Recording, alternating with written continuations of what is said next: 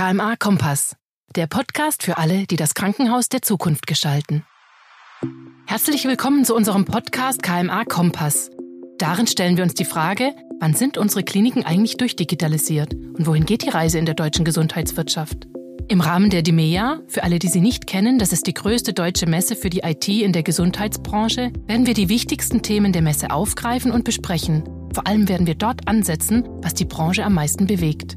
Zusammen und vor allem mit unserem Host Jeremy Dan, der Chief Digital Officer der Johanniter ist, haben wir Expertinnen und Experten rund um das Thema Digitalisierung eingeladen. In der ersten Folge starten wir mit einem Rundumblick und wir schauen uns an, wie die Digitalisierung in deutschen Krankenhäusern fortgeschritten ist und wo wir da stehen. Die enormen Summen aus dem Förderprogramm des Krankenhaus-Zukunftsgesetzes haben dabei ja auch schon ordentlich Schub in die digitale Transformation der Kliniken gebracht. Es wurden bereits über 6000 Anträge auf Förderung eingereicht und auch bewilligt und die Digitalisierungsvorhaben müssen ja dann auch bis Ende 2024 umgesetzt sein. Ein gutes Zeichen also, denn mit den rund 3 Milliarden Euro ist fast die gesamte Fördersumme bereits ausgezahlt. Das Geld fließt unter anderem in Projekte zur Einrichtung von Patientenportalen oder in Systeme zur elektronischen Dokumentation von Pflege- und Behandlungsleistungen oder auch in die Etablierung eines digitalen Medikationsmanagements. Doch wie wir alle wissen, Geld allein löst natürlich nicht alle Probleme. Nach den bewilligten Finanzierungen müssen Lösungen für die nächsten Herausforderungen gefunden werden. Ob das den Personalmangel im Anbieterbereich betrifft oder auch die Frage, wer eigentlich die künftige Wartung der Digitalisierungsprojekte finanziert. Das weiß auch unser heutiger Gast Henning Schneider. Er ist als Chief Information Officer seit 2016 für die medizinischen IT-Systeme der Asklepios Kliniken verantwortlich.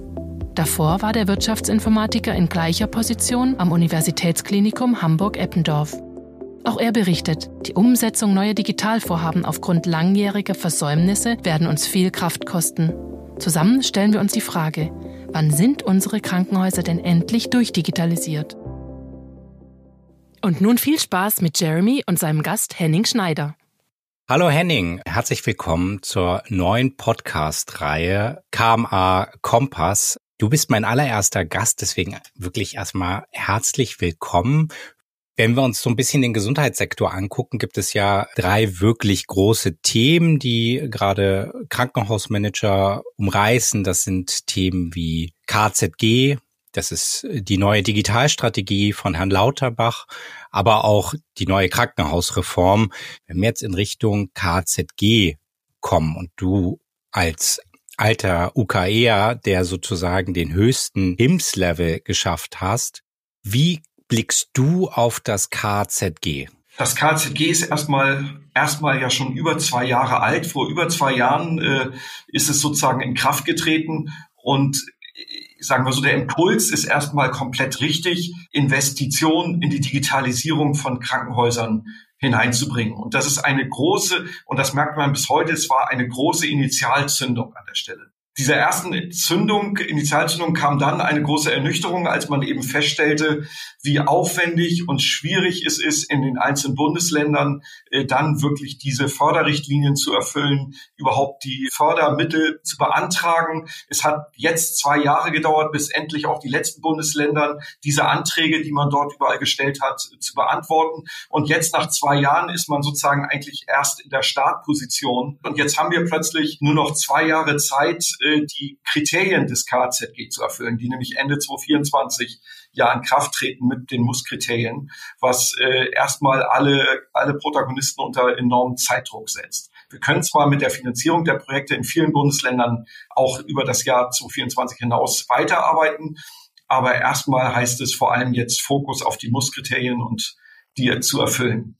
Um das bei Asklepios überhaupt hinzubekommen, haben wir uns von vornherein darauf konzentriert. ich glaube, das war auch richtig, dass wir das zentral abgebildet haben und dass wir auch gesagt haben, das Gesetz heißt zwar Krankenhaus-Zukunftsgesetz, aber ehrlicherweise hat das mit Zukunft nicht so viel zu tun, weil wir haben wirklich erstmal den Investitionsstau aufbrechen müssen. Das heißt, wir haben uns mit den Projekten darauf konzentriert, was wir heute implementieren müssen. Erstmal die Klinikinformationssysteme. Wir haben uns sehr darauf konzentriert, das einheitlich über alle Häuser gleich zu machen, sind dabei gleich auf die nächste Hürde in dem Gesetz gestoßen. Dadurch, dass es jedes Bundesland anders gestaltet, ist es unheimlich schwer, bundeslandübergreifende Projekte zu machen. Und wie ich schon sagte, wir sind in 14 Bundesländern mit unseren Kliniken vertreten und wir wollten keine Projekte machen, Klinik für Klinik unterschiedlich, sondern wir haben sie einheitlich zentral gemacht. Eine KISS-Plattform, ein, ein System für Medikation.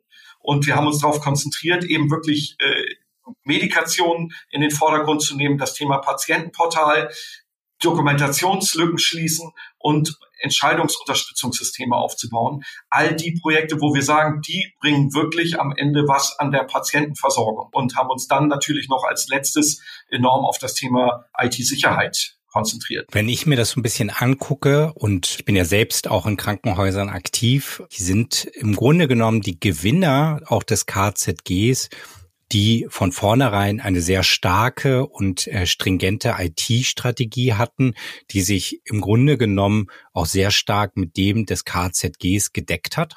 Absolut richtig, absolut ja. Ich glaube, dass der erste Impuls, und das ist auch der beste Impuls gewesen beim KZG, sich jeder einmal hingesetzt hat und gesagt hat, wie ist eigentlich meine Digitalisierungsstrategie? Und die Häuser, die ihre Hausaufgaben an der Stelle schon gemacht hatten, haben da natürlich einen, einen, Vorsprung. Und gerade die Häuser, die das auch zentral abbilden können und damit, ich sage mal, weniger Ressource pro einzelnen Krankenhaus einsetzen müssen, haben, haben sicherlich auch nochmal eine Chance an der Stelle. Also zentrale Projekte, einheitliche Projekte, das ist etwas, was man äh, deutlich besser und zentraler steuern kann an der Stelle. Eine wirklich große Herausforderung ist ja wirklich der breite Personalmangel, sowohl in den Krankenhäusern selbst als auch bei den IT- und Transformationsexperten. Ich sehe ja auch, und die Wahrheit steckt ja auch darin, dass nicht nur die IT oftmals Personal eng besetzt ist durch das KZG, aber auch das digitale Versorgungsgesetz und anderen Gesetzen im Grunde genommen gerade Personal sehr stark wegrekrutiert wird gucken wir uns allein die, äh, die ganzen KZG-Dienstleister an, die sich gerade aufminutionieren.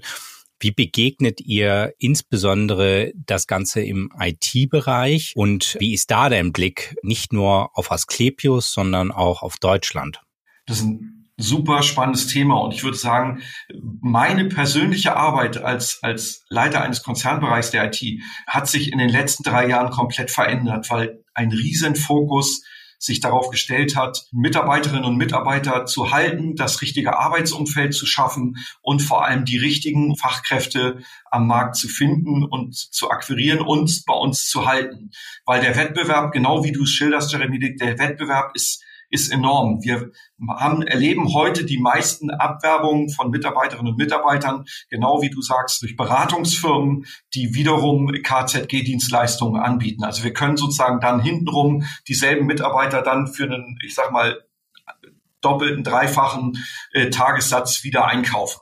Und äh, das macht äh, am Ende keinen Sinn. Und das führt dazu, dass wir tatsächlich so eine Art, ich würde schon sagen, zwei Klassengesellschaft haben, und ich war gerade erst vor zwei Wochen wieder auf einem, einem Krankenhauskongress und habe dort mit vielen, vielen IT-Leitern von Kliniken, kleineren, mittleren Häusern gesprochen, die alle die Lage beschreiben, dass sie gerade mal noch zehn Leute in der IT haben und vom Rechenzentrum über Netzwerk, über ERP-Systeme, KISS-Systeme, Telematikinfrastruktur und Security äh, mit diesem Team abbilden müssen. Und äh, wenn Sie dann sagen, versuchen am Markt externe Unterstützung zu kriegen, das sind so viele Projekte, dass Sie selber größte Schwierigkeiten haben, überhaupt von den Firmen noch Personal für Projekte zu bekommen.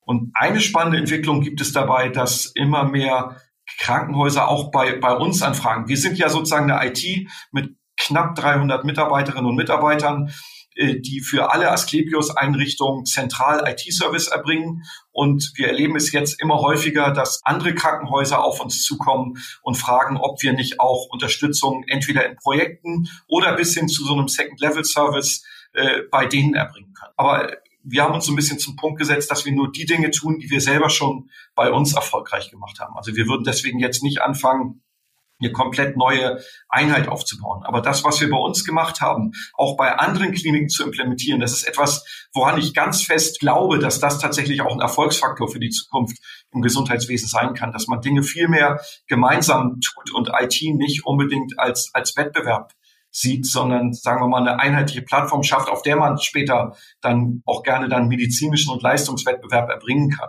Das ist sehr spannend, weil wenn ich so ein bisschen auf die Vergangenheit gucke, gab es schon mal diesen Trend zu versuchen, die Klinik-IT immer kleiner und enger zu fassen und im Grunde genommen extern einzukaufen, das aber von meinem Blick her im Ausland eingekauft äh, wurde, wo die Qualität nicht immer gesichert war, Sprachbarrieren da war oder auch die Dienstleister ehrlicherweise den deutschen Markt nicht kannten. Und ist das jetzt wirklich eine Chance für kleinere, im Grunde genommen eine saubere IT-Strategie aufzusetzen und auch Projekte zu realisieren, die in die deutsche Kliniklandschaft passen, in das vorhandene IT-System passen, mit Experten, die sich aber auch wirklich vor Ort auskennen? Also eine Chance ist es sicherlich. Ich glaube, es ist aber auch eine Gefahr. Also ich glaube, das kann eine kleine Klinik, das können die kaum allein entscheiden. Also die brauchen Verbündete. Also ich glaube, die Chance besteht darin, sich zu alliieren unter Krankenhäusern oder unter Gesundheitsdienstleistern allgemein. Ich glaube auch, daran, dass es über die Sektoren hinaus am Ende funktionieren und gehen muss. Und eben, ich finde zum Beispiel hochspannend, was die Bayerische Krankenhausgesellschaft macht, äh, die eben sagen, wir schreiben nicht ein Gesundheitsportal Klinik für Klinik aus und jede Klinik baut sozusagen wieder das eigene Silo und der Patient hat nachher eben dann für jedes Krankenhaus ein anderes Portal, an dem er sich anmelden muss, sondern dort wurde gesagt, wir schreiben das einheitlich für die bayerischen Kliniken gemeinschaftlich aus oder die Initiative auch hier in Hamburg, die, diese H3-Gruppe, wo sich äh, Leistungserbringer in Hamburg, äh, Gesundheitsdienstleister, Krankenkassen, die Kassenärztliche Vereinigung, Ärzteverbund, die haben sich alle zusammengetan und haben gesagt, wir wollen Gesundheitsversorgung gemeinsam gestalten und haben sich Use Cases überlegt, die eben jetzt auch über das KZG gemeinsam abgebildet werden. Zwar schreiben wir hier in Hamburg noch jede Klinik für sich aus, aber wir stimmen uns vorher ab, äh, wie solche Lösungen gemeinschaftlich einheitlich aussehen sollen. Ich glaube, dass das eine Chance ist und ähm, ich würde sagen, da ist es auch eine verpasste Chance, sowas gleich in einem Gesetz wie dem Krankenhauszukunftsgesetz mitzubeschreiben. Das, das fehlt dem Gesetz. Da hat die, ich finde, da hat es dem BMG noch ein bisschen an Fantasie, vielleicht auch an Mut gefehlt, sowas gleich mit vorzuschreiben, dass man eben sagt, Verbundprojekte auch über Ländergrenzen hinaus äh, sind eher zu fördern als äh, Projekte in einzelnen Krankenhäusern. Also diese Silos endlich aufzulösen. Das bedarf ja auch ein bisschen Mut oder sogar sehr, sehr viel Mut. Das hat sich das BMG zuweilen getraut, wobei es wirkt sehr zahnlos mit dem Stichwort Interoperabilität, ohne es näher zu benennen. Wenn du jetzt aber als großer Klinikverbund guckst und sagst, ich möchte ja natürlich ein einheitliches Patientenportal oder ich glaube, dass meine Strategie die beste ist, wie schwierig ist es als Klinikmanager gerade auch für vielleicht für größere Verbünde, ja auch loszulassen und so ein Geben und Nehmen zu haben und zu sagen, gemeinsam sind wir stärker, gemeinsam können wir vielleicht Geld sparen und da einfach gemeinsam agieren aber vielleicht nicht immer zum Zug zu kommen. Mein Gefühl ist, ähm, dass dieser Antrieb bevor das KZG kam, schon mal größer war. Also wir haben, bevor das KZG war, tatsächlich mit mehreren Kliniken gesprochen, ob wir beispielsweise sogar Rechenzentrumsleistungen gemeinschaftlich erbringen können oder die KISS-Plattform, die wir in Hamburg mit Meyerhofer ausgerollt haben oder die Plattform, die wir außerhalb Hamburgs mit Orbis haben, äh, dass wir die tatsächlich äh, auch weiter voranbringen und andere Kliniken noch mit auf diese Systeme hinauftrieben. Mir hat ein Geschäftsführer einer Klinik hier im Hamburger Umfeld gesagt, äh, dass er drauf und dran war, das zu machen, aber jetzt erstmal mit dem KZG für die nächsten fünf Jahre erst nochmal eine Investition hat, die er, so wie er das KZG versteht, aber erstmal in sein eigenes KISS investiert, bevor er äh, sich entscheidet, das in, in, ich sag mal, andere Infrastrukturen zu investieren da hat das KZG so ein bisschen Bärendienst geleistet. Und was du sagst zum Thema Interoperabilität, äh, kann ich dir zustimmen. Ja, wir müssen uns über Schnittstellen unterhalten. Daran jetzt zu glauben, dass das kurzfristig, sage ich mal vorsichtig so, äh, etwas löst, da habe ich, habe ich tatsächlich Zweifel dran, weil das Schnittstellen, dass die Schnittstelle selber, die technische Schnittstelle das Problem ist, ähm, das mag in dem ein oder anderen KISS-System noch so sein. Der eine oder andere Hersteller blockiert dort etwas. Aber selbst wenn man diese technische Schnittstellen hat, und das durften wir zwischen diesen ganzen Kliniken, die wir bei Asklepios haben, wo wir wirklich äh, das selbst in der Hand haben zu steuern und wo wir die Daten tatsächlich auch zusammenholen können, wir haben dort festgestellt, dass das technische Zusammenholen der Daten am Ende gar nicht die Lösung bringt, wenn man sich nicht vorher über die gemeinsamen Prozesse und die Semantik der Daten viel mehr Gedanken. Also wir haben beispielsweise zu Beginn von Corona ein Dashboard entwickelt, wo wir in, für alle Intensivstationen zeigen wollten, wo haben wir freie und wo haben wir belegte Betten, wo liegt ein Corona-Patient, wo äh, ist noch ein Beatmungsgerät zur Verfügung. Und was wir festgestellt haben, dass wir diese datenfreie Betten zwar zusammenstellen konnten aus den KISS-Systemen elektronisch, das hatten wir innerhalb von wenigen Wochen, dass aber die Daten, die wir dann den Kliniken gezeigt haben, alle falsch waren, weil die Kliniken sagten, das stimmt nicht. Wir haben entweder mehr oder wir haben andere oder wir haben weniger freie Betten. Und als wir dann tiefer eingestiegen sind, haben wir gemerkt, dass ein freies Bett völlig unterschiedlich definiert wurde. Dass äh, in kleineren Krankenhäusern äh, beispielsweise, wenn dort zwei Bett Patientenzimmern war und in einem lag schon ein Corona-Patient, dann wurde das zweite Bett einfach freigelassen. Es war denen bewusst, dass das zweite Bett nicht zu belegen ist, weil da Infektionsgefahr besteht. Andere Kliniken haben einfach so einen Dummy-Corona-Patienten entwickelt und haben den in das zweite Bett reingelegt, während die Dritten sagten, wir sperren zwar Betten, aber wir haben noch zusätzliche Betten auf den Fluren, die wir aber nicht im KISS richtig darstellen. Selbst so eine einfache Zusammenstellung, welches Bett ist gerade frei, ist wirklich komplex, wenn man nicht vorher sich auf einen einheitlichen Prozess vereinbart oder abstimmt. Und darum glaube ich, ist wäre es viel, viel wichtiger und viel, viel spannender zu überlegen, wie kann man einheitliche Plattformen schaffen? Wie kann man gemeinsam einheitlich digital dokumentieren und am Ende am liebsten sogar dann in, in einer übergreifenden Plattform. Und äh, dann wird dieses Thema Interoperabilität fast quasi von alleine hinterher gelöst. Das ist natürlich so ein Thema, wenn man Konzerngeschäftsführer fragt, dann sagen sie immer gerne, das muss doch von vornherein und das muss doch automatisch funktionieren. Jetzt sehen wir aber, es hakt ja sozusagen einfach an der Komponente Mensch, ähm, die vielleicht Dinge anders versteht und die Digitalisierung allein da nicht der äh, heilige Gral ist. Aber Prozesseffizienzen aufzubauen und äh, Prozess zu Verständnis aufzubauen, ist im Grunde genommen ja in dem Transformationsprozess wirklich eines der komplexesten Themen.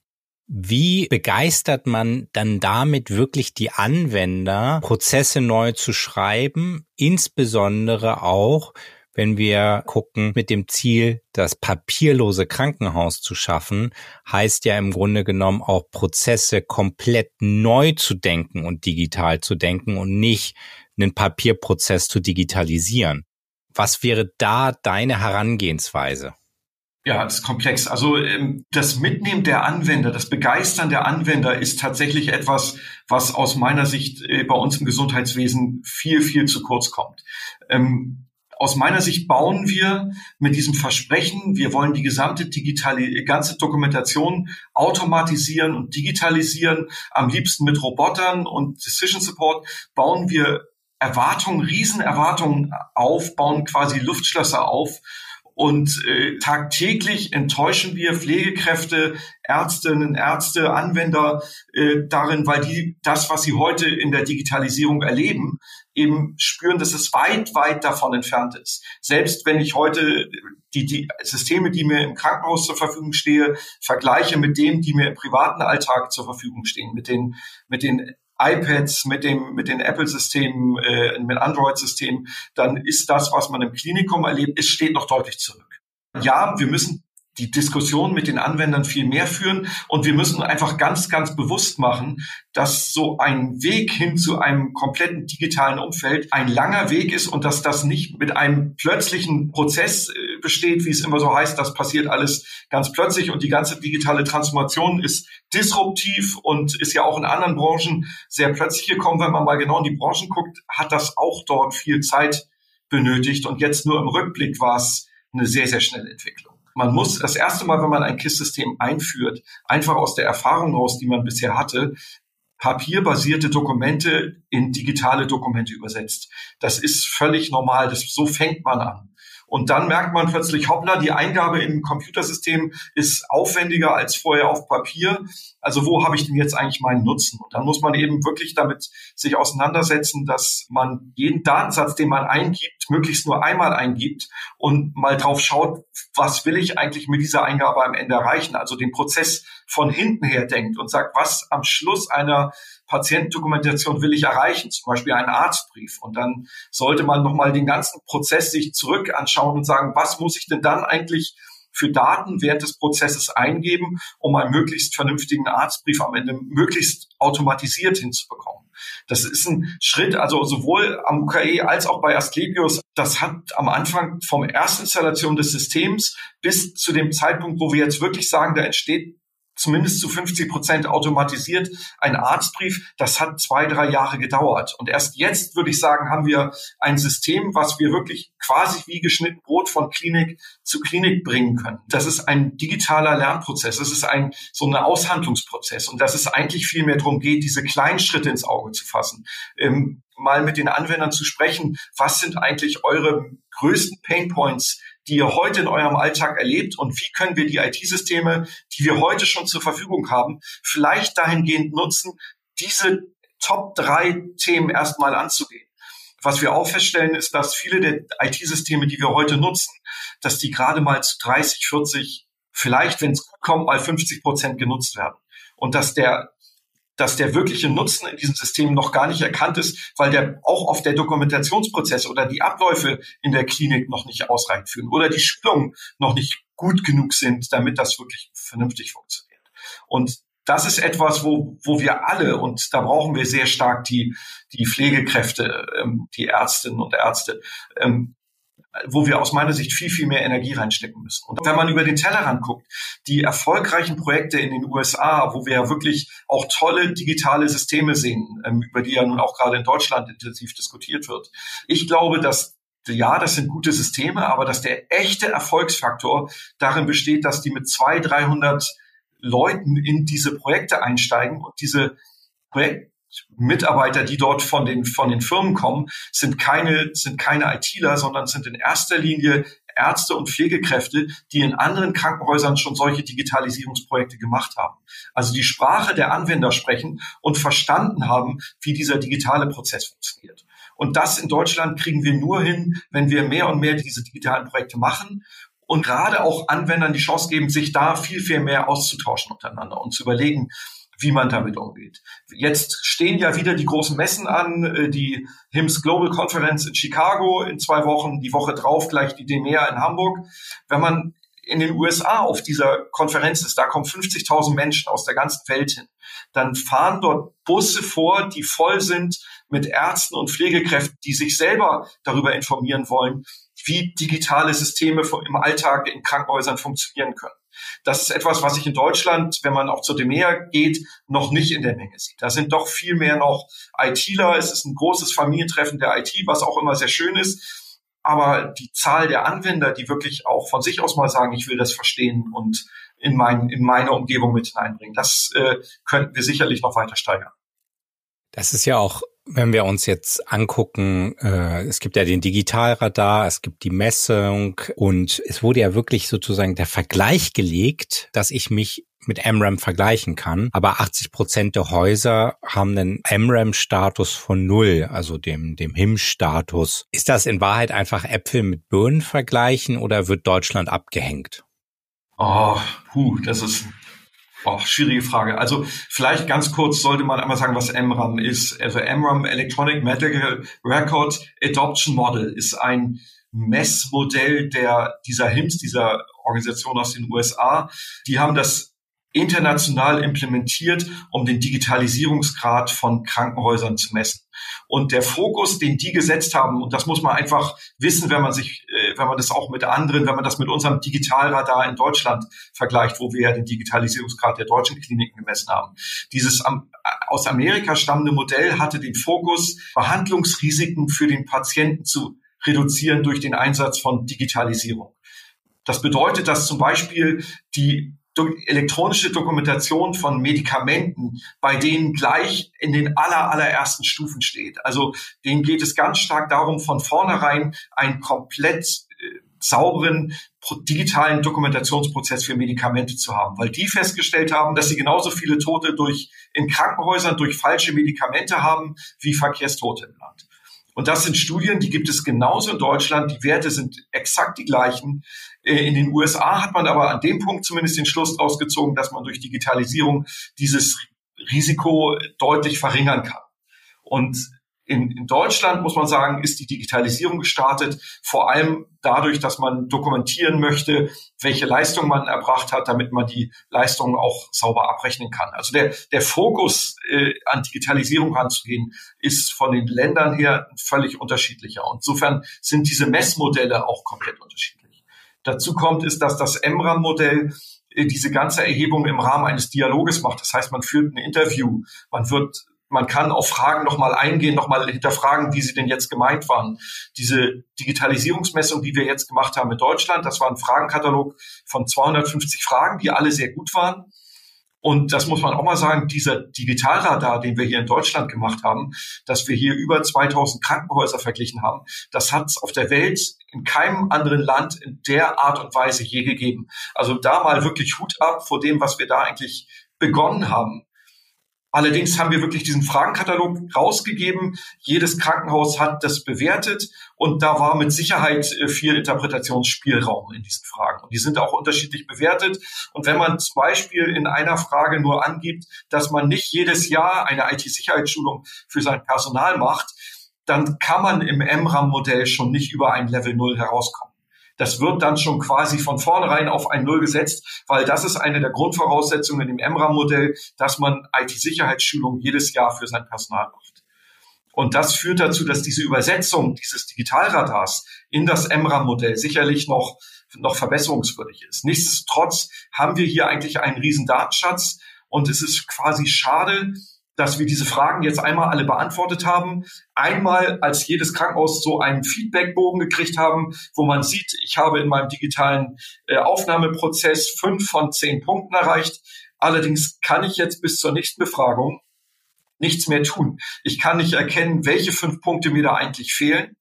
Ich kann nicht ähm, jetzt an diesem Fragebogen weiterarbeiten und das quasi durchsimulieren oder auch mal mit Geschäftsführung, mit Vorstand besprechen. Pass mal auf, wenn wir jetzt diese Projekte angehen, dann würden wir uns in diesen Fragen des Fragebogens deutlich verbessern. All das fehlt. Insofern fehlt mir beim Digitalradar jetzt wirklich der Dialog und das weitere Auseinandersetzen mit den Ergebnissen, die dort entstanden sind.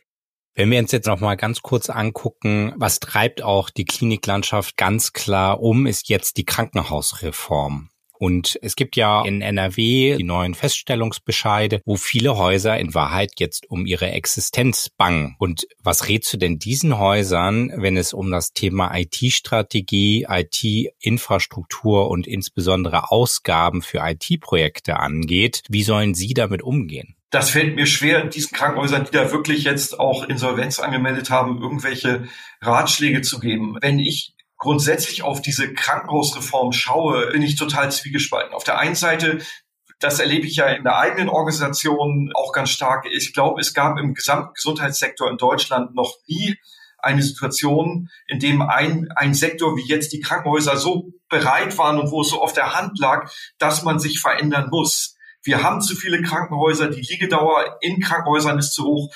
Ich glaube, das bestreitet überhaupt niemand in Deutschland. Und die Krankenhäuser wissen und dass sie sich verändern wollen und ich glaube, beschäftigen sich intensiv damit, sich zu verändern. Was ich als Problem erlebe, ist, dass sich die Krankenhäuser nicht verändern können in diesen starren äh, Umgebungen, die es im Gesundheitssystem heute gibt. Und ich glaube, dass wir viel mehr darauf schauen müssten, wie man Behandlungen in, in neu organisiert. Wenn wir sagen, die Liegezeit im Krankenhaus ist zu hoch, ähm, dann müssen wir uns doch damit beschäftigen, erstmal zu überlegen, wie kann man die Liegedauer reduzieren. Und einfach nur Krankenhäuser zu schließen und Betten zu schließen, ist, glaube ich, nicht der richtige Antwort drauf, weil wir erleben heute schon, dass es lange Wartezeiten auf Operationen in Deutschland gibt. Und ich glaube, es wäre eine echte Gefahr, wenn wir jetzt einfach einer solchen Krankenhausform folgen, Krankenhäuser quasi über den Kamm scheren und schließen und verändern, äh, dass wir in eine ganz große Gefahr laufen, hier für Wartezeiten auch zu sorgen, wie, wie wir uns nicht leisten können. Und ich glaube tatsächlich, dass die Lösung darin besteht, Behandlungsabläufe neu zu orchestrieren, neu zusammenzustellen. Und das bedeutet für mich vor allem, dass wir diese Sektoren auftrennen und lösen müssen. Es ist, glaube ich, unumstritten, dass es zum Beispiel äh, eine Chance gibt, eine Hüft-OP, eine Liegezeit einer Hüft-OP deutlich zu verkürzen, wenn man die Reha-Maßnahme nicht erst nach der OP, sondern sogar schon vor der OP beginnen würde. Wenn man also einen Behandlungsablauf für einen Patienten ganz anders gestaltet und ihn ganz anders zum Beispiel auch schon auf eine OP vorbereitet. und ihn auch dann enger begleitet. Und ich glaube auch, dass da Digitalisierung eine ganz, ganz große Chance hat. Henning, das war ja schon fast das perfekte Schlusswort. Ich würde trotzdem dir noch ganz kurz die Frage stellen, worauf freust du dich am meisten, wenn du über die Zukunft der deutschen Kliniklandschaft und der deutschen Gesundheit nachdenkst? Ich möchte mich eigentlich am meisten darauf freuen, dass ich meine Gesundheitsversorgung genauso wie vielleicht heute meine Bankgeschäfte ortsunabhängig online organisieren und verfolgen kann und wenn ich es ganz persönlich sagen würde, am liebsten später einmal von einem Segelboot irgendwo auf einem der Weltmeere. Mensch, Henning, ich danke dir ganz herzlich, dass du mein erster Gast warst bei der Podcast-Reihe KMA Kompass und wünsche den Zuhörern weiterhin ganz viel Spaß beim Zuhören. Danke, Jeremy. Und nun sind wir ganz gespannt auf die drei Dinge, die für die künftige Digitalisierung in unseren Kliniken entscheidend sein werden. Zusammenfassend aus dem Gespräch kann man wirklich drei Punkte mitnehmen. Einmal das Krankenhauszukunftsgesetz, das zwar mit 4,3 Milliarden Euro gehörig Geld für IT-Vorhaben in den Krankenhausmarkt gepumpt hat, es aber hauptsächlich einfach Basisinfrastruktur fördert und Insellösungen auf Ebene der einzelnen Häuser. Zudem IT-Projekte, da fehlt es so manchmal, dass der Anwender mitgenommen wird. Das beste Beispiel ist das Krankenhausinformationssystem, was seltenst völlig ausgenutzt wird, bis hin, dass Anwender über das Krankenhausinformationssystem verzweifeln. Wenn wir uns dann auch nochmal angucken, Stichwort Digitalradar, eine deutschlandweite Messung. Alle Krankenhäuser nahezu haben da wirklich dran teilgenommen. Aber es fehlt so ein bisschen dieser Bezug zu Patientenergebnissen, Patientensicherheit, Patienten und Mitarbeiterzufriedenheit. Hier sollte doch eigentlich der Fokus drauf liegen und auch die Mehrwerte für die Kliniken erzeugen. Das war das Ergebnis aus dem Gespräch mit Henning Schneider. Wenn ihr keine Folge verpassen wollt, dann abonniert unseren Podcast. Und natürlich freuen wir uns über eine 5-Sterne-Bewertung auf Spotify, Apple oder von wo auch immer ihr unseren Podcast hört. An dieser Produktion waren beteiligt Lisa Marie Hoffmann für Redaktion, Skript, Aufnahme und Organisation, Daniel Dünchem für Produktion und Schnitt, Anja Jahn für Moderation und Nina Jenschke für Cover. KMA Kompass ist eine Produktion der Georg Thieme Verlag KG.